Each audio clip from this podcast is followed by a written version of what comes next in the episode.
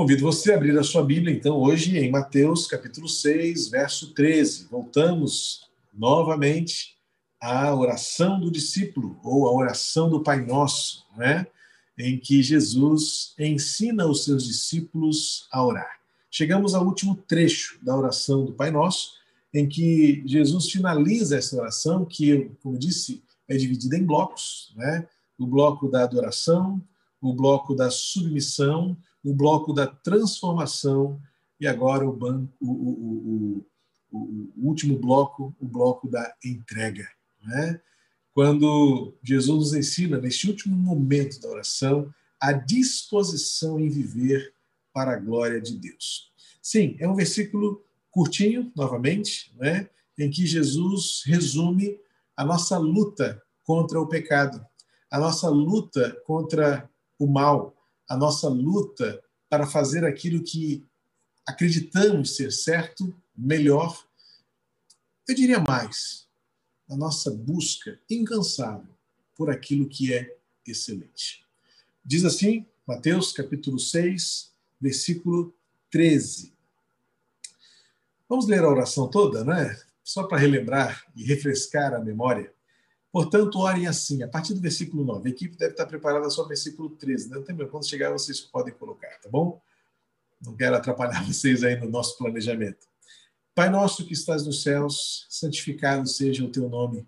Venha o teu reino, seja feita a tua vontade, assim na terra como no céu.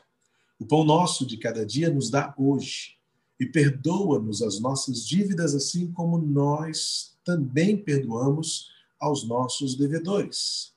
E não nos deixes cair em tentação, mas livra-nos do mal.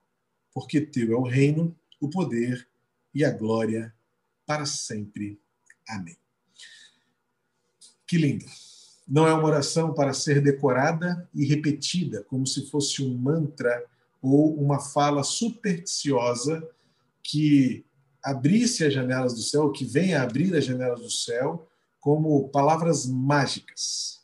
Não. Eu lembro bem na minha infância, não é? do Pilim Pim Pim, do sítio do Pica-Pau Amarelo, que eram essas palavrinhas mágicas que faziam a coisa acontecer. Não, a oração do Pai Nosso não é um conjunto de palavras poderosas para serem repetidas como se ela fosse a única oração possível, viável e poderosa. Não. Jesus apenas dá uma referência. Ele estabelece aqui um padrão, um parâmetro. E como eu disse, uma oração que deve conter a sua adoração e o reconhecimento de quem Deus é. Uma oração que retrate a sua submissão ao senhorio de quem de fato é dono de tudo e de todos. Uma oração que mostra o quebrantamento de um coração que se arrepende dos seus erros, dos seus pecados.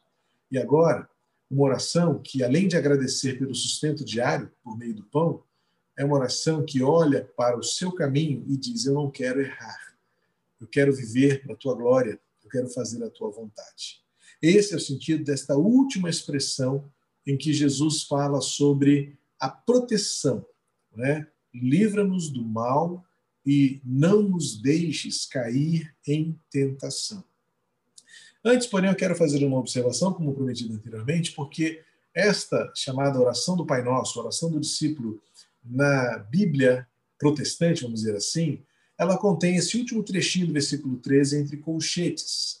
Nas outras versões e em outras traduções, como por exemplo a católica, né, as traduções cristãs católicas, elas não possuem esse trecho. É por isso que muitas vezes, quando nós fazemos essa oração em conjunto, de uma forma simbólica, eu volto e meia, quando eu vou fazer algum tipo de, de funeral, algum sepultamento, onde a ambiência ali é, é, diversificada, né, onde existem todas as fés, né, todo tipo de fé, fica melhor assim, né, é, eu acabo citando ou uso o Salmo 23 ou até mesmo a oração do Pai Nosso, e é interessante que quando a maioria das pessoas ali presentes param, eu continuo e digo bem alto, né, porque teu reino, o poder e a glória para sempre. Amém. E, de fato, está entre colchetes, porque, segundo a arqueologia, bíblica, os manuscritos mais antigos, ou seja, os que datam de uma data mais próxima a este tempo em que foram escritos os, os textos do Novo Testamento, essa expressão não se encontra. O que dá a entender que ela foi colocada posteriormente, em algum momento, não se sabe precisar quando, né? em algum momento a tradição, os líderes da igreja, provavelmente séculos e séculos depois da época em que foi escrito, inseriram este trecho, acrescentaram esta frase final, como se é, encerrasse né, o que nós chamamos de doxologia. Doxa, de glória, e logia, né, de derivação. Então, é aquela expressão em que você, no final, exalta e exulta o nome do Senhor, reconhecendo que tudo é dele, tudo por ele e tudo para ele.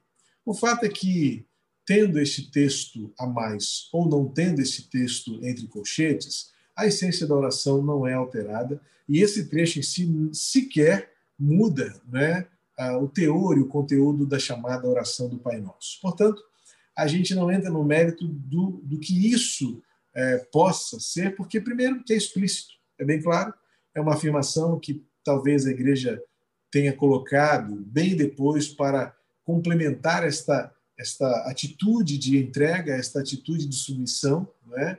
ou seja, um prólogo, é? um pós-lúdio, vamos dizer assim, da oração, para arrematar toda esta atitude de quem ora, de um discípulo submisso, de um discípulo obediente, de um discípulo que sabe que, como diz o apóstolo Paulo em Romanos 11:36, tudo vem de Deus, tudo é de Deus e tudo volta ou se entrega para Deus.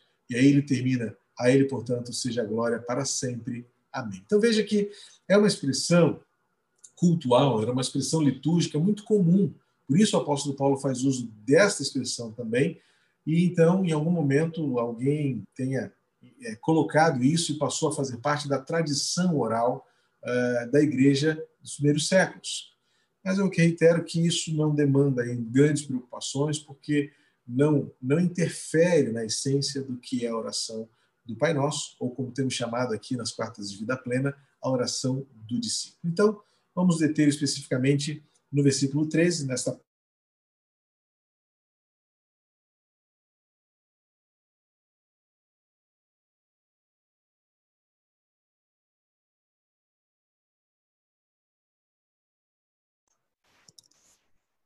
não nos deixes cair em tentação, mas livra-nos do mal. Veja que a gente precisa entender aqui, primeiramente, o que significa a palavra tentação. Uh, a gente, em geral, não consegue distinguir, separar muito bem os termos e compreender bem o que é tentação e o que é provação. Até porque Tiago nos dá um certo nó quando ele vai no capítulo 1 dizer que Deus a ninguém tenta, mas se alguém for provado, não é? Deve ser aprovado. E se alguém for tentado, que isso seja para a glória de Deus. Bom, há um, há um jogo de palavras ali que Tiago faz, porque essencialmente a palavra original ela é praticamente a mesma. O que difere é o resultado. Quando nós pensamos em tentação, isso logo nos traz um senso pejorativo, uma noção negativa, né? de que a tentação é algo para nos derrubar. Até porque a tradução que temos é não nos deixes cair em tentação. Mas talvez pudéssemos entender que uma tradução muito, muito apropriada seria não nos deixes cair quando formos tentados. Porque quando você lê esse texto, não nos deixes cair em tentação, é como se nós estivéssemos pedindo a Deus que nós nunca fôssemos tentados. Mas isso é algo absolutamente improvável de acontecer. Nós sempre seremos tentados.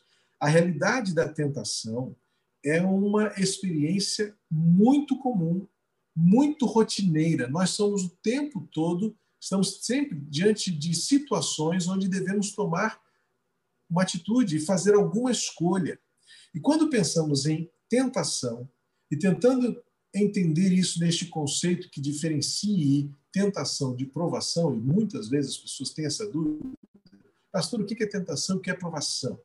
Primeiro, a gente precisa converger as duas para considerar que, no aspecto da língua original, elas são praticamente sinônimas.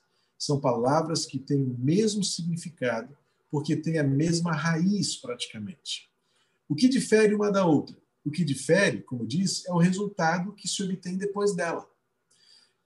Por isso que Tiago vai dizer que Deus a ninguém tenta. Ou seja, Deus não, não quer que ninguém caia. Deus não tem o propósito de destruir ninguém. Deus não quer fazer ninguém é, cometer erros, porque Deus é amor, Deus é íntegro, Deus é perfeito em tudo que faz. Quando, por sua vez, nós pensamos em provação, então podemos pensar que a provação é algo que possa vir ou originária em Deus. Quando nós olhamos, por exemplo, lá em Gênesis 17, vamos ver Deus colocando Abraão à prova, quando ele pede ah, que Abraão ah, entregue o seu filho Isaque em sacrifício. Porque o conceito, tanto de tentação quanto de provação, convergem para uma mesma experiência. Nós estamos sendo testados para saber a quem pertence a nossa lealdade. A quem pertence o seu coração? Quando nós pensarmos em tentação e provação,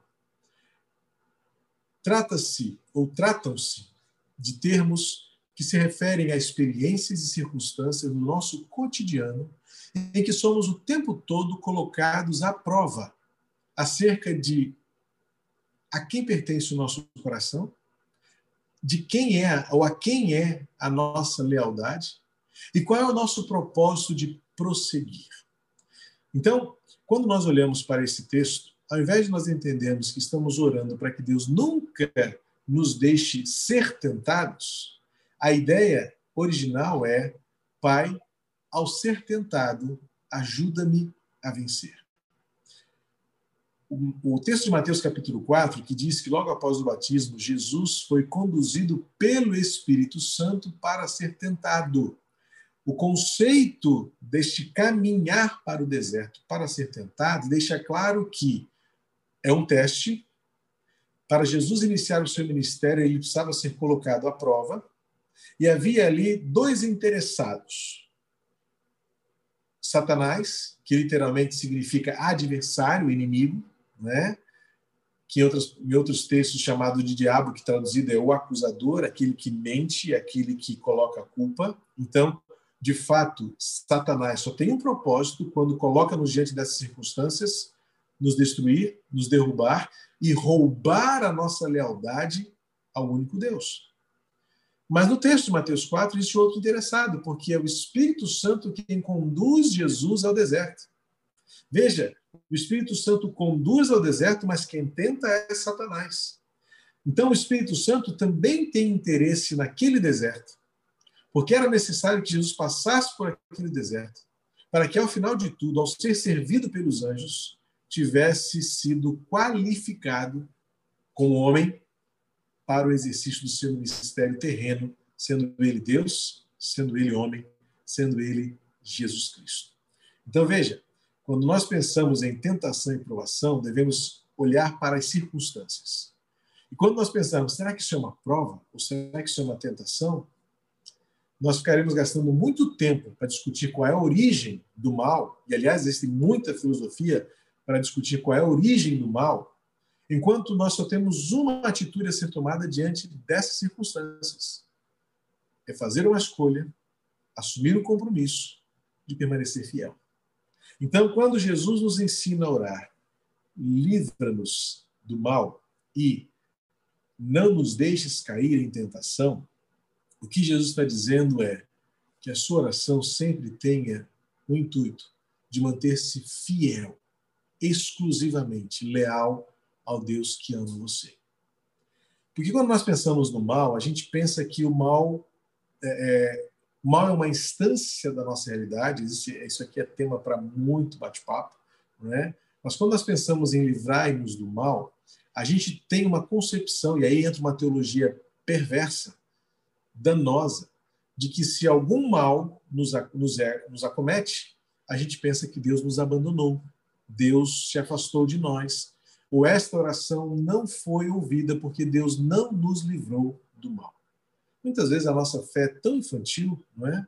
Eu já citei esse exemplo várias vezes, né? A gente está no ponto de ônibus e aí faz sinal para o ônibus e aí o ônibus não para e você fala assim, puxa, Ai, que prova, o ônibus não parou, eu estou chegando atrasado, eu precisava entrar no ônibus. Aí, quatro quadras depois, acontece um acidente, infelizmente, né, um infortúnio da vida, então o cara sabe o que você fala? Obrigado, Deus, porque o Senhor me livraste do mal deste acidente. Mas aqueles que estavam indo como é que a gente consegue discernir esta diferença de trato? Porque você vai olhar para cima e vai dizer, ai, graças a Deus eu não estava naquele ônibus. Mas há poucos minutos você estava esbravejando contra Deus porque ele não fez o ônibus parar para você. E como discernir aquelas pessoas que aparentemente naquele momento não foram livres ou livradas, né, do mal do acidente, possivelmente foram alvo de danos físicos, de, de ferimentos, ou quem sabe até a, a, a tragédia da morte. Então a gente vai dizer: Deus não os livrou do mal. Veja que a forma como nós olhamos para esta realidade do mal presente é bastante utilitarista, é bastante egoísta e pouco submissa ao, aos propósitos de Deus. Então, quando o sentido desta oração é livrar-nos do mal, é um pedido, uma súplica. Pai, que o mal não me destrua, mas que o mal me mantenha, que o mal tenha, por pior que seja, a capacidade de me forjar, de me formar, de me fortalecer, porque existe uma coisa da qual eu não abro mão. Eu não quero sucumbir a qualquer que seja a prova, qualquer que seja o teste, qualquer que seja a tentação. Lealdade, fidelidade, compromisso com Deus é o que deve estar em nossas orações. Então, muitas vezes, quando nossas orações são interesseiras, são abarrotadas de desejos, eu quero, eu preciso, eu não posso viver sem, se não for do meu jeito, não interessa, é o pão que não pode faltar, e se faltar, eu não vou saber o que dizer. Mas o apóstolo Paulo vai dizer em Filipenses 4: Posso todas as coisas, posso ter fome, posso ter comida, posso não ter o que vestir, e posso andar nu. E então vai dizer: nenhum mal, nenhum mal muda a natureza de quem Deus é. Nenhum mal pode ter o poder de tirar de mim a alegria de pertencer ao Senhor. Então, quando esta oração do discípulo inclui este elemento de não nos deixar cair em tentação e livrar-nos do mal, é em síntese dizer: Pai, eu quero ser fiel a Ti. Eu não quero que nenhum, nenhum apelo, eu não quero que nenhum fascínio deste mundo, eu não quero que nenhuma circunstância me faça tropeçar. Eu não vou permitir que nenhum desejo, que nenhuma vontade me afaste da tua santidade e me leve para o caminho do que é mal. Antes de ficarmos tentando, ou mais do que ficar tentando discernir qual é a origem do mal que nos sucumbe, a gente precisa tomar uma atitude e fazer uma escolha. Eu quero me manter fiel. Quando eu leio a oração do discípulo, quando eu chego ao final desta oração e vejo o Senhor Jesus ensinando seus discípulos a orarem acerca da tentação e do mal, eu vejo que ele está dizendo aos seus discípulos: orem para que vocês mantenham-se fiéis, para que nada os distraia, para que nada os fascine, para que vocês nunca amem mais este mundo do que amam a Deus, que vocês sempre vivam seguros, ainda que o mal exista.